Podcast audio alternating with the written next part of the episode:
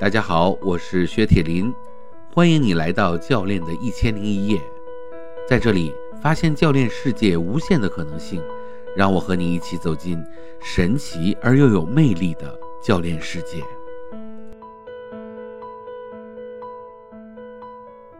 Hello，小迪你好，薛老师好。啊，你好你好，小迪啊，呃，我今天隆重的在我的这个节目里给大家推荐我们的小迪啊。为什么会今天把他邀请到我们的这个节目里来呢？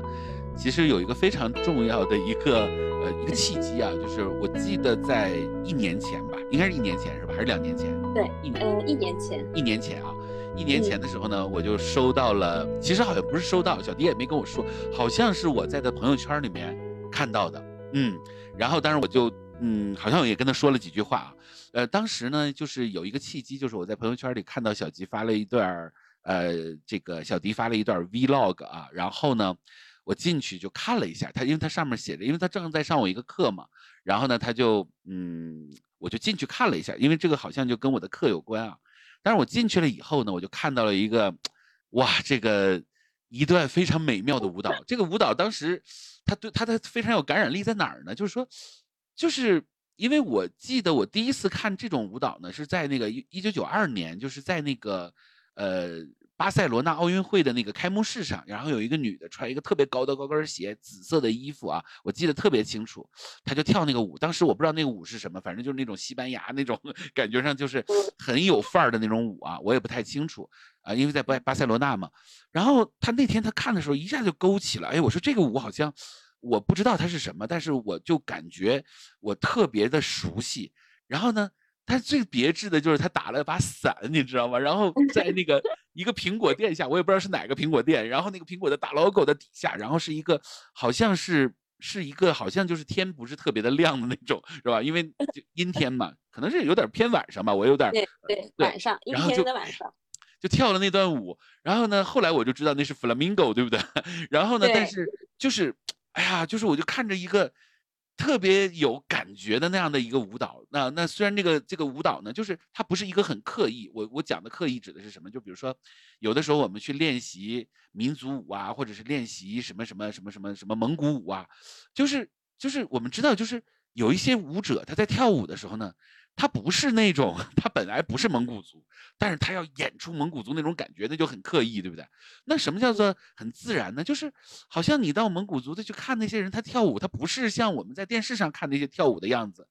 他在他他看跳舞，他就很自然，他就是就是很那个动作并没有那么大幅度啊，然后很夸张的那种感觉，他就是很自然的去表露自己的那种感觉啊，那个就是很有感染力。那我当时在看那个苹果 logo 下面有一个人在那跳那舞。哇！我当时就就是就感觉那个那个鸡皮疙瘩就起来了。OK，好，这是一个经历啊。然后呢，这个经历当时我就呃，我当时还挺感动的啊。但那个感动说不出来的一种感动啊。但是后来我跟小迪聊了几句，我我印象中是这样。然后呢，最有意思的就是今年小迪又给我发了，就他是主动给我发了一个影片，然后我当时就没有回他，我就先点开那个影片看了一下，就是一个也是一个 Vlog。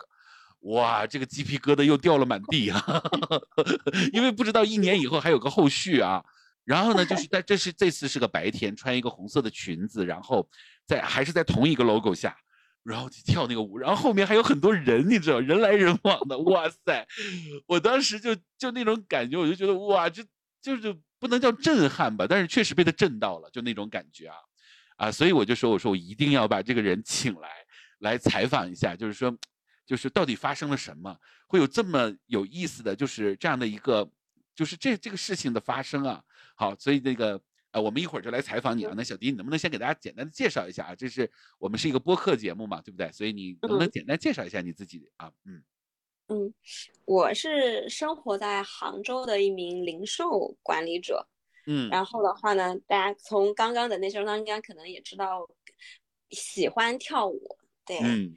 对，然后对，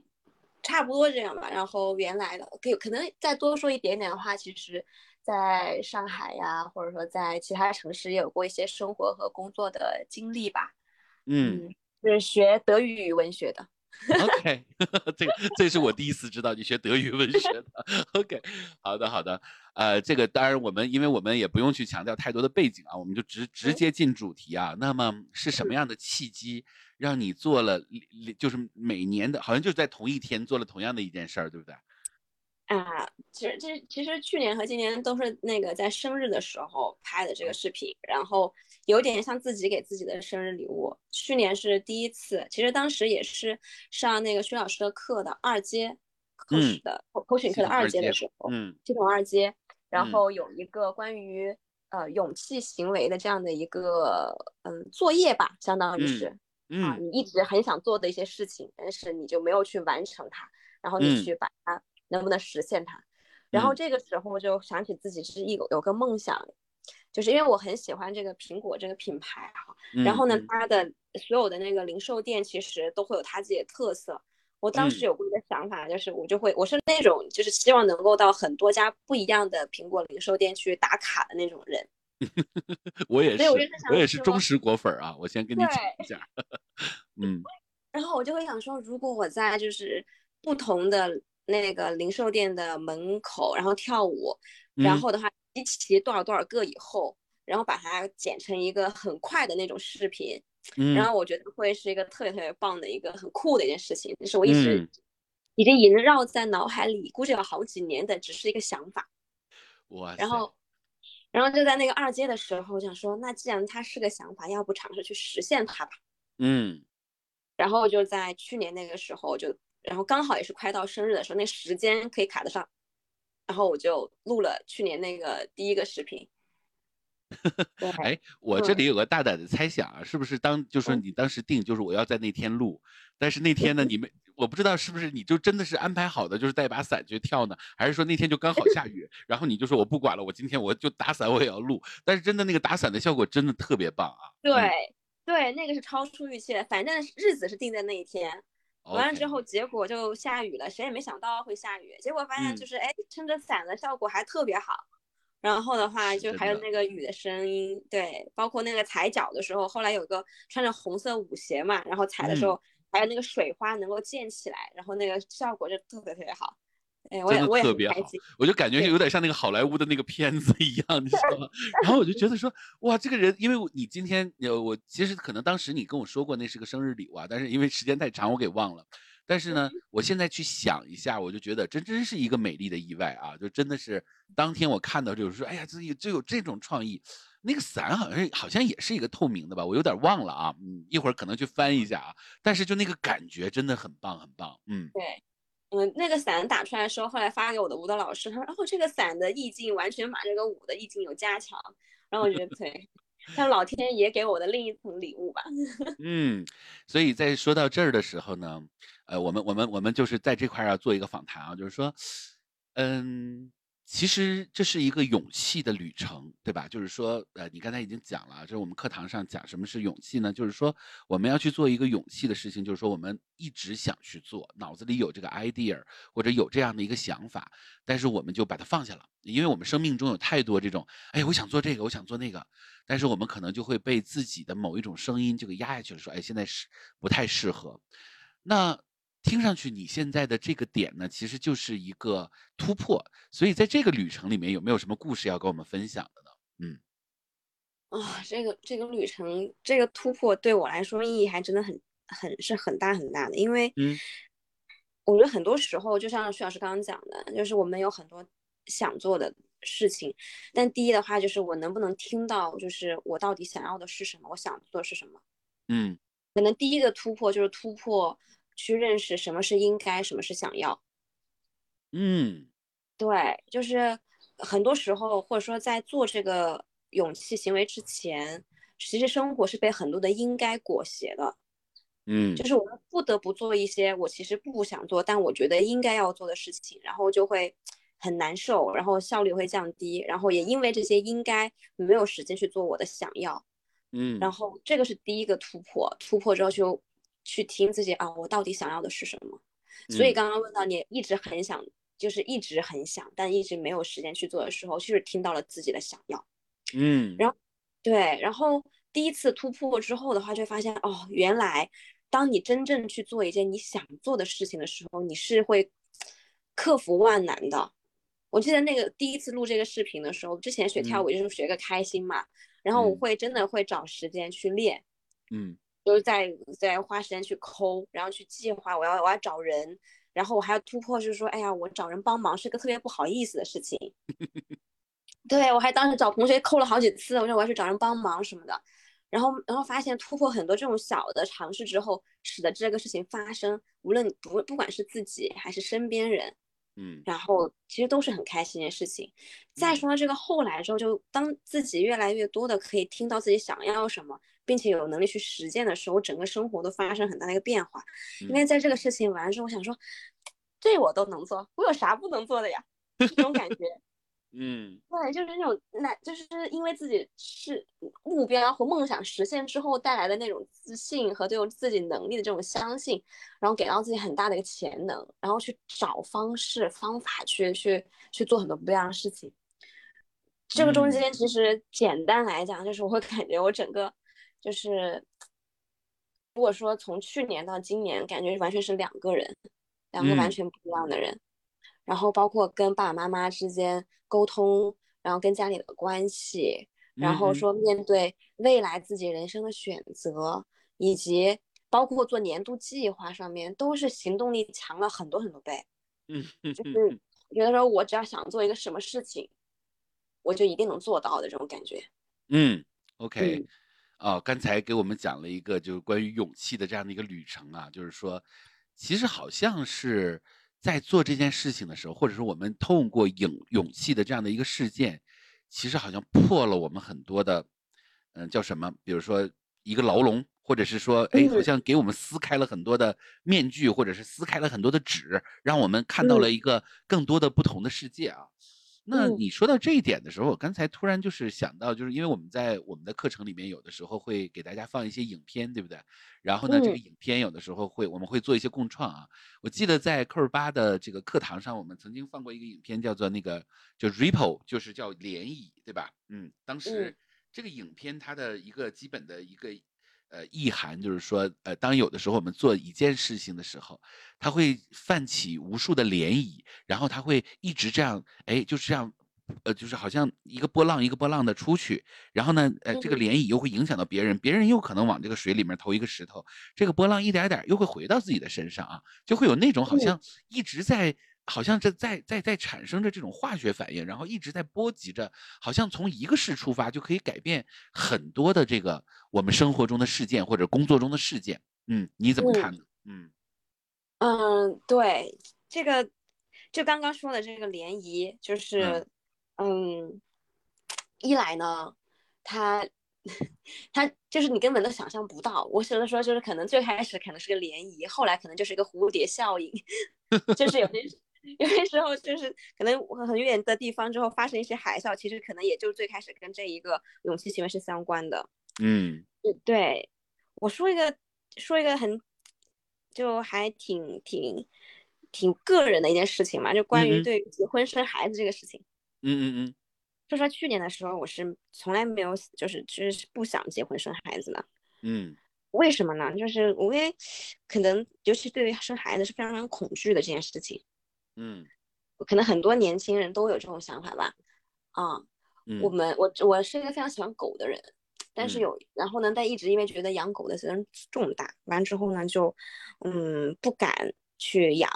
然后有一次有个机会，我们有个朋友他的家里他老婆坐月子，那就要寄养一个月，在我家，那你正好试试看，养了那一个月之后，为什么啊天哪，我这个狗我完全养不了。这对它到处到时候跑要掉毛，然后你根本就管不住它，它想这个想那个时候你没法去控制它，没法掌控它。我当时觉得说这一条才是一条小狗，然后你就已经就是招架不住了，更何况是个孩子，对吧？嗯。然后如果是个小孩的话，那个你根本不知道他什么时候要什么，你也听不懂。然后，然后我当时觉得特别恐恐怖，然后我觉得就是责任太大，然后我没有完全没有办法去去去去做这件事情。嗯，然后呢，到了就是慢慢的，也是那个勇气行为之后嘛，嗯，觉得自己也有能力很多，面对生活中很多事情，包括跟家里人的沟通，跟爸爸妈妈的这个沟通，嗯，慢慢的是越来越好。嗯，在那个今年过年回家的时候，嗯，就就回我奶奶家，然后看到身边就是表姐，我的那些堂姐堂弟，他们孩子已经十七八岁了，就可能 对，然后就是就是哎也很开开心心，然后坐在一起，然后一家人啊有，因为像我奶奶她生那个生的比较多，有七个孩子嘛，所以再一下来就是整个一大家族几十号人过年的时候聚在一起。然后他们在就是教我打王者荣耀这个事情的时候，然后一边还数落我王者荣耀打的不好的时候，然后突然有一种就是那种大家族的温暖，然后我就发现，哎，我之前觉得说我得多厉害，赚多少钱，对吧？现在压力多大，这个教育要学区房什么，我得多有能力才能养好一个孩子。这是现在城市里大多数的。呃，上班族都会有你这样的想法，这是一个特别正常的。我原来也跟你的想法是差不多的。嗯，好，你继续说，不好意思打断你啊。对对，就这种想法其实挺挺常见的，包括身边人一直在聊起。但我其实到了那个村里，然后看到就是那个兄弟姐妹们的孩子。好像也没有说一定要学区房，一定要成绩有多好，大家都健健康康，他还很贴心。嗯，然后的话也会去，哎呀，姐姐没事，你打吧，就是打不好你试试嘛。嗯，然后就挺温暖的，就好像不需要那些东西，就是健健康康的，大家就是在一起，然后这种其实也挺好的。我一下子突然就是觉得说，我很向往这件事情。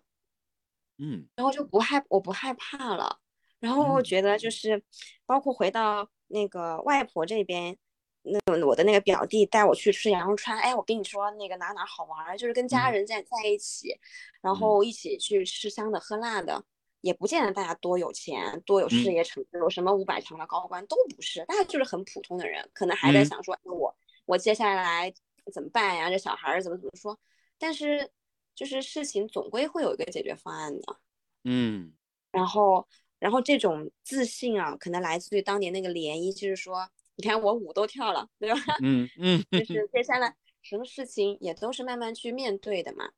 我也能够接受接下来过程当中我不完美，我不需要大家一定每个人都要上最好的学校，享受最好的情况。人生是有很多面的，谁说就是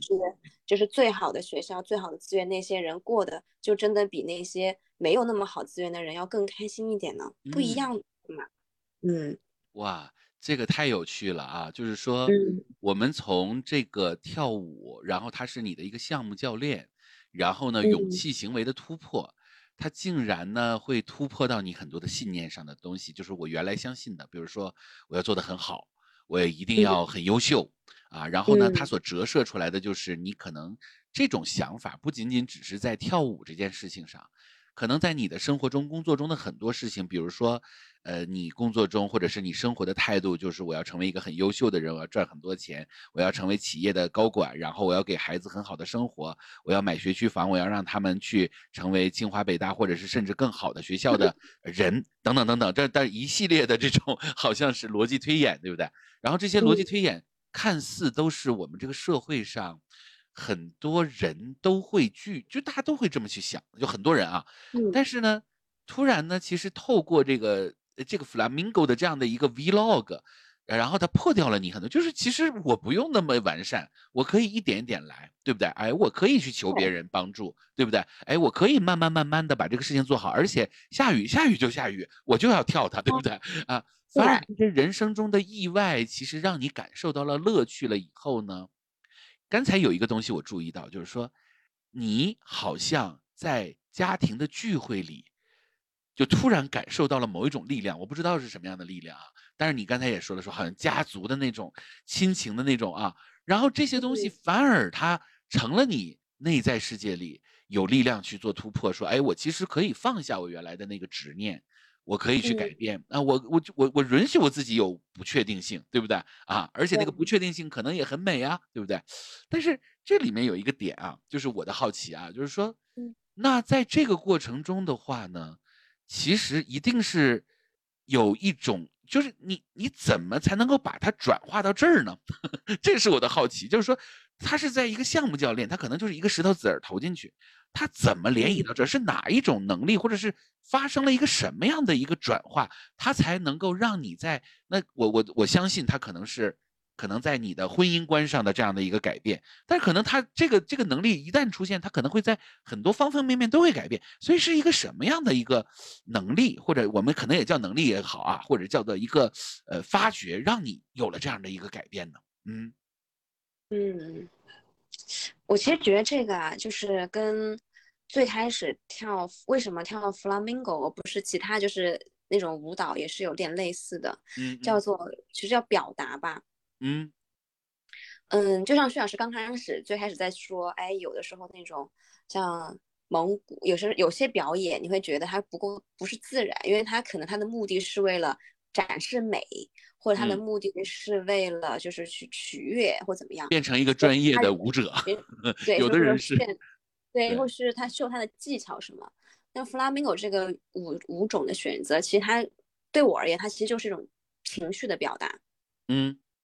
那情绪表达，是因为它首先这个舞里面它有喜怒哀乐，有很多东西。然后，那为什么选择跳舞来作为我情绪的表达，对于我而言很重要？也是因为其实，在过去的，就是很小的、很很很，就是小时候到很长时间吧，就是这种自己的这个表达自己的这个情绪，我是，嗯，可能多多少少是有些挑战的。如果说是什么样的能力有了提升，那一定是表达的。表达自己的需求的能力，以及和他人沟通的能力，在这个过程当中，然后慢慢的去有提升。那包括说对家庭来讲的话，其实就前几年或者说家里人催婚什么的，是压力很大的。我跟我爸爸妈妈一度就是关系，就是每一次一见面就要吵架，就要聊这些问题。嗯，然后的话就非常不开心，对？我还记得就是刚到扣十八的时候。嗯，在入门班的时候，学校说，哎，我们来个 demo 吧，然后来来个小议题，然后我当时就是说的，啊，我有个小议题，我当时已经已经快那时候已经快三十岁了，然后的话，对于我的头发是长是短，我是没有自由的，嗯，就是我可能剪了个头发，我爸要说我，你为什么要把自己头发剪了？身体发肤受之父母，OK，嗯，对，然后的话就是我当时觉得。我凭什么？我都已经这么大，成年这么久了，我为什么对我头发一个就是管控能力都没有这种感觉哈？然后当时在那个话题里面，薛老师很快就打着，他说后面有很多很多东西。那其实过去这一两年就是一直在处理这个后面这些东西。嗯，然后在过程当中，其实有一次又一次的，就是我跟爸爸妈妈说，我说爸爸妈妈，你们这么说，我是不开心的，或者说我的感受是什么样子的？嗯。然后一次一次的去尝试去去表达我的感受、我的想法或者怎么样的一个沟通方式，对整个家庭来说是更好的。其实，在这样的一个尝试和突破的过程过程当中，我想说，可能现在我跟父母的关系是我们目前就是我活这么大就是关系最好的时候。哇，最好的时候，对，包括像跟家，因为。嗯，有人也说过啊，其实每一个人身上的沟通模式啊，都不是一个人的，是一个家族的。嗯，对，因为每个人成长环境啊，他见过什么样的沟通，他就会呈现什么样的沟通。嗯，所以说，当说他，然后然后也他会再说，小迪，你现在做的事情是一件特别值得骄傲的事情，因为你尝试在改变的不只是你一个人的沟通模式，还是整个家族的沟通模式。嗯。那在这个过程当中，是一个可能不断去磨合、去突破、去去尝试，然后再达成一致，然后发现哦，好像说出来，因为大家都是彼此是是深爱的嘛，那肯定是关心的嘛，嗯，至亲，他肯定不会有什么其他私心在里面，他一定是希望你好的，只是说这种我表达爱意的方式是不是可以让双方都舒适的，嗯，那其实。就是我妈一直这么说，她特别感谢我，因为这两年的改变，使得她的整个家族的沟通变得更加和谐。是吗？就是你已经影响到了你妈的沟通，是吗？对，这这个是肯定的，就是它一定是相互的，因为我们的一个方式改变，她观念的一些改变。有时候我经常带着扣十八的一些问题 回去就问，嗯，然后包括那个三角形那个安抚模型啊，真的是太有用了。对 我就开始就说，哎呀，妈妈，你看，其实就是给他夸，然后，哎呀，他其实需要的是安抚，然后，嗯，这整个家里就特别开心，特别幸福。这个是真的很大的一个收获。这也是为什么就是能够当慢慢的这些东西都有改变的时候，才会在过年的时候，在那个 moment，在那个场景里，你可以感受到感受到的是温暖。很有可能每年过年其实都是这样的。你想想想看啊，过去这么多年，每一年过年都是大家在一起，为什么只有在今年过年我能感受到这一股，嗯，来自亲人的这种温暖？而之前的话，它温暖其实在的，这种环境、长期那些人都在，嗯，可能是对。对你讲到这儿的时候，其实我是，就是你突然勾起了我的一个回忆啊。当年我在学习教练的时候，我其实跟很多人在讲，就是说我当年学习教练的旅程不是。要把教练带到企业里啊，就是我当时学习教练的旅程，就是家里面很多的事情啊，我觉得很很复杂，很难处理，跟父母的关系，跟我姐姐的关系啊，然后呢，我觉得工作压力也很大啊，但是我觉得家里的问题更难解决啊，因为工作的问题大不了我就不干了，对不对？但是家里的这个事情我没有办法不干，对不对？因为这些人就是他就是我的最亲的人啊。后来我就学习教练，然后我拉着我姐姐跟我一起去学习教练啊，然后我们到新加坡。然后后来我们又回到了中国，然后我们开始践行教练的这种方法。其实你刚才说的就勾起了我很多回忆，就是很多人会认为我学习教练，嗯，就是他能赚多少钱啊，或者怎么样，大家有这样的一个算计啊，这是可以理解。但是真正的，其实教练给我带来的帮助，不是在赚钱的方向上，最重要的就是他让我。真的开始感受到了一些不一样的地方。那我刚才跟你，你刚才说的这一点啊，我就记得我姐当时她学了教练以后，有一次她住在我家里啊，然后因为她在学习教练，然后呢，嗯，她住在王府井啊，但是因为我父母的人，她原来跟我父母一起住嘛，啊，他们住在天通苑，所以有点远，所以呢，那我正好住在那个金融街啊，所以离得比较近，坐地铁很快就能到她那个工作的地方。然后呢，她就她有一天早上，他就跟我。一起去坐地铁，然后他就一边走，当时我记得特别清楚，就在月坛那个旁边，然后呢就是一条小路，然后呢有一片有一片草坪，然后呢有很多的树啊，然后我姐说：“哎呀，小弟呀，你知道吗？我现在特别开心。”我说：“你开心什么呢？”他就说：“他说，哎，他说，你看这个树，因为那个好像就是一个就是春天到夏天的一个过渡期啊。他说：你看这个树是绿的，你看那个草坪，多好看呢。”你看那个那个那个那个奶奶在带着那个孩子，你看那个奶奶那个脸，你看那个孩子的那个可爱，那个奶奶多爱那个孩子，你看，然后我就觉得很奇怪，我说，哎哎，我说这不是挺正常的一件事吗？他说，他说你知道吗？我以前都看不到他呀，啊，我就很震惊，我说为什么？他说：“我脑子里想的都是公司里的事情啊，昨天晚上加班怎么办啊？这个客户该怎么办呢？哎呀，我回家我妈该怎么对待我呀？为什么他们这样对待我？”他说：“脑子里全是这些事情，我根本就没有，我根本就没有想，我就根本就看不到这些生命中的美好的东西啊。所以，就是那个时候那一刻，我其实特别感动啊。就是我的感动，不是来自于就这么简单的一个陈述，它有什么可感动的呢？但是它又特别值得我们感动，就是。”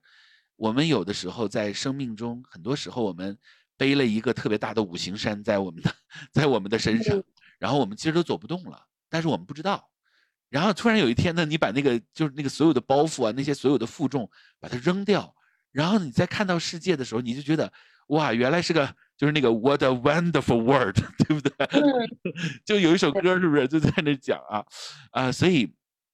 哎，我当时就是就是刚才你在讲的时候，就勾起了我这段回忆啊。然后后来，其实我也有这样的体验，就是，呃，就是我跟家人在一起，原来在跟家人在一起是个任务啊，我一定要每年去完成这些任务，过节啊什么的。然后，特别是别人在问，就我也有被催婚的问题啊，然后就啊，什么时候结婚，什么时候生孩子啊，就很烦。然后脑子里就出现了非常多的说，哎，以后这种场合，我就是简单出现一下我就走了，我不想再跟他们去沟通了，对不对？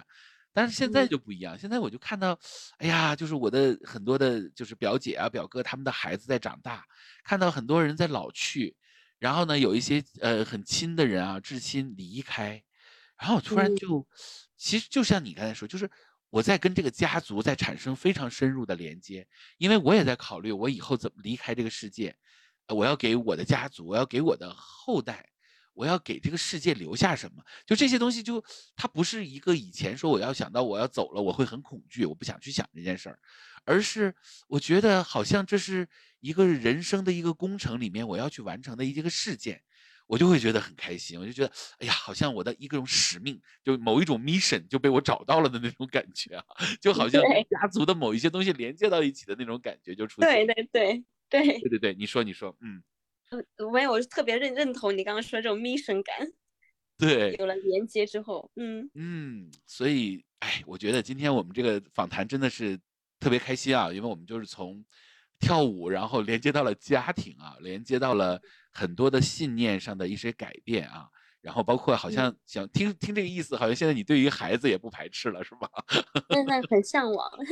是吗？是很向往啊。OK，对，然后嗯，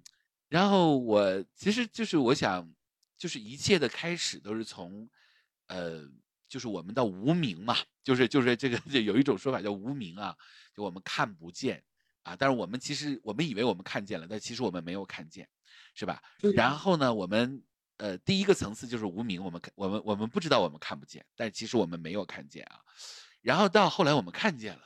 然后开始理解到了世事的无常啊，就是其实就像你说的，就是它其实它。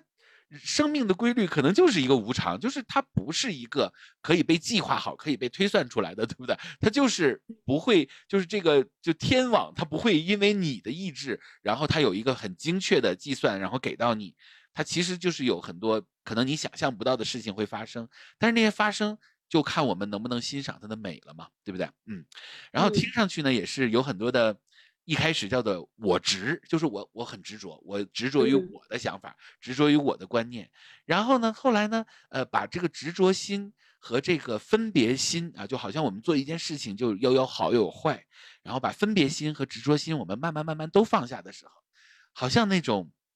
就是因我们的定生出来的那个慧。就出现了，就是就那个开心、那个幸福感啊，那个那个喜悦感，好像那个对生命的那种，好像那种我自己到底想要什么的那个东西，我越来越清楚，或者说，我可能在靠近他的那种感觉就出现了，对吧？嗯，所以呃，就特别开心啊，今天跟你聊的这个话题，呃，那我也想就是最后我们转一下啊，稍微转的硬一点，但我们转一下，嗯，你觉得就是说在工作上，因为你也是一个。职场的在外企嘛，职场上的一个呃，也也是精英了，对不对？那你怎么去看待？就是说，因为我们刚才谈了很多的生活。然后呢，其实很多人学教练觉得我生活没有什么可改变的，我可能更多的是应用在工作中。那我在想，你也肯定在工作中也会有一些应用，所以你怎么去看待这个生活和工作在教练在这个里面啊所起到的这个作用？我在这里面要跟我们的听众解释一下，因为刚才小迪用了一些很多我们教练专业的词，叫做呃找人来抠我啊，这个抠呢其实是。呃，教练里叫 coach 啊，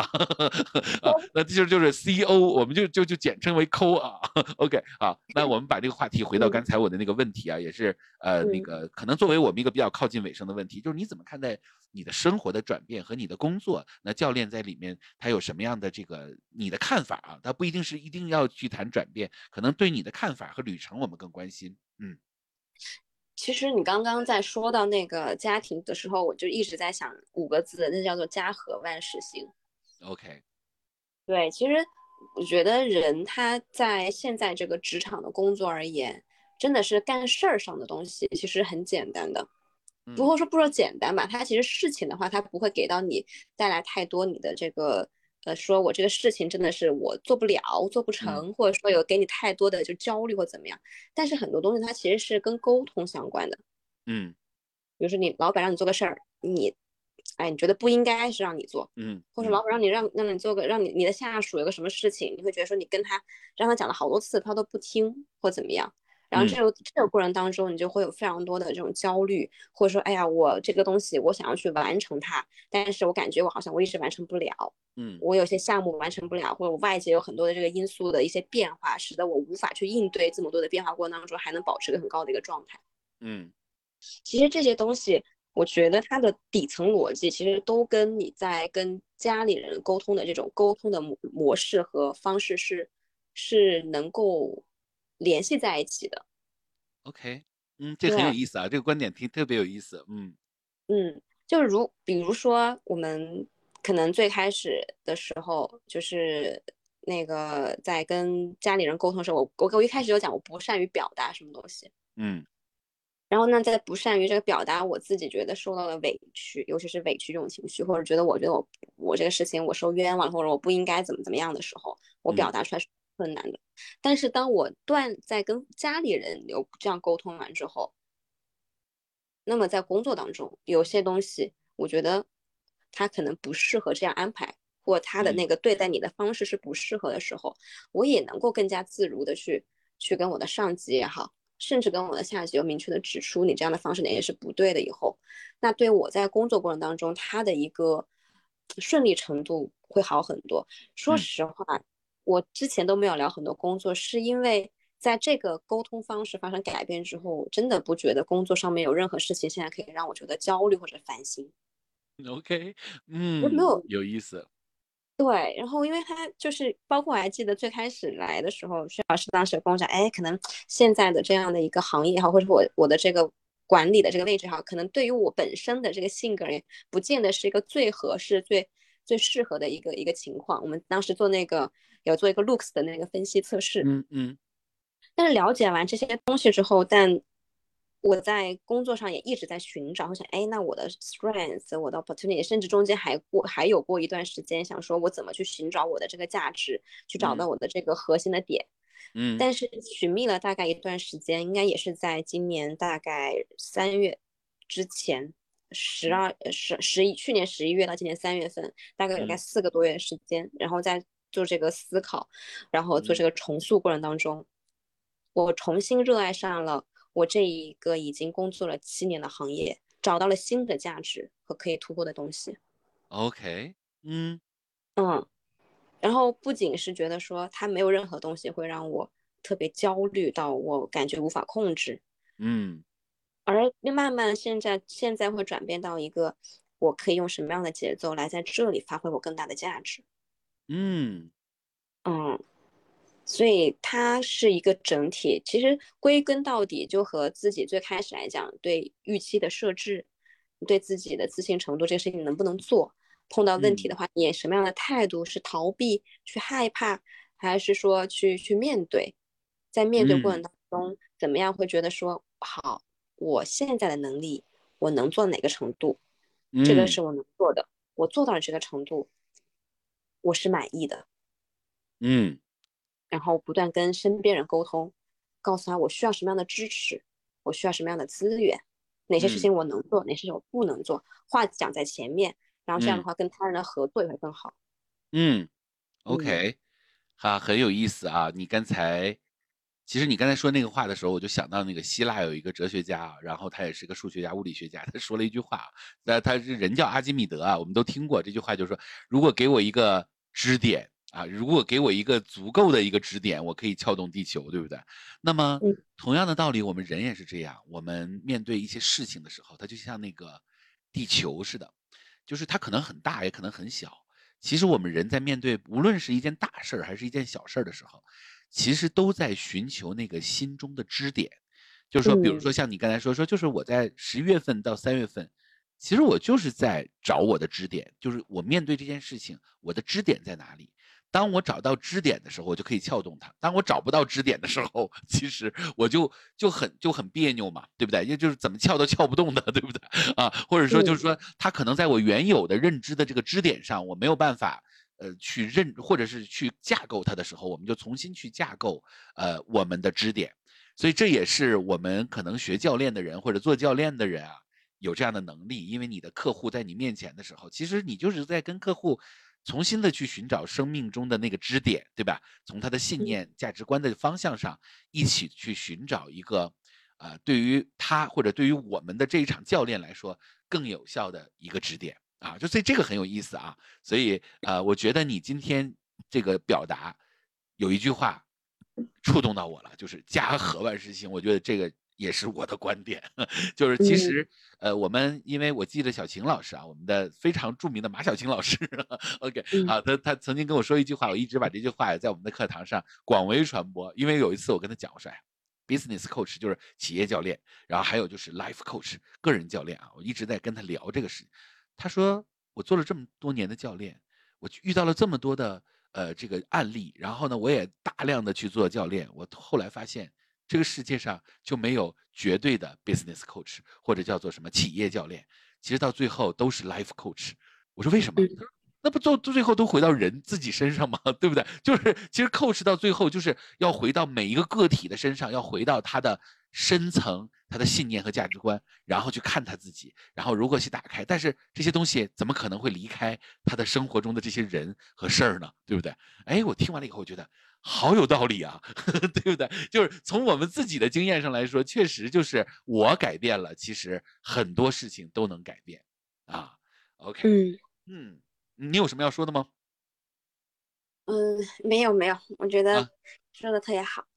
OK，好啊，那我们就是最后一个问题啊，就是嗯，你有没有什么想要送给大家的？就是我们每一个呃，我们这个栏目呢，最后呢都是让我们的嘉宾送一个语言上或者什么样的一个礼物给大家。那你想送点什么礼物给到大家呢？嗯，可能是一句话，也可能是你的一个经验，或者它可能就是你的嗯一种想法，都可以。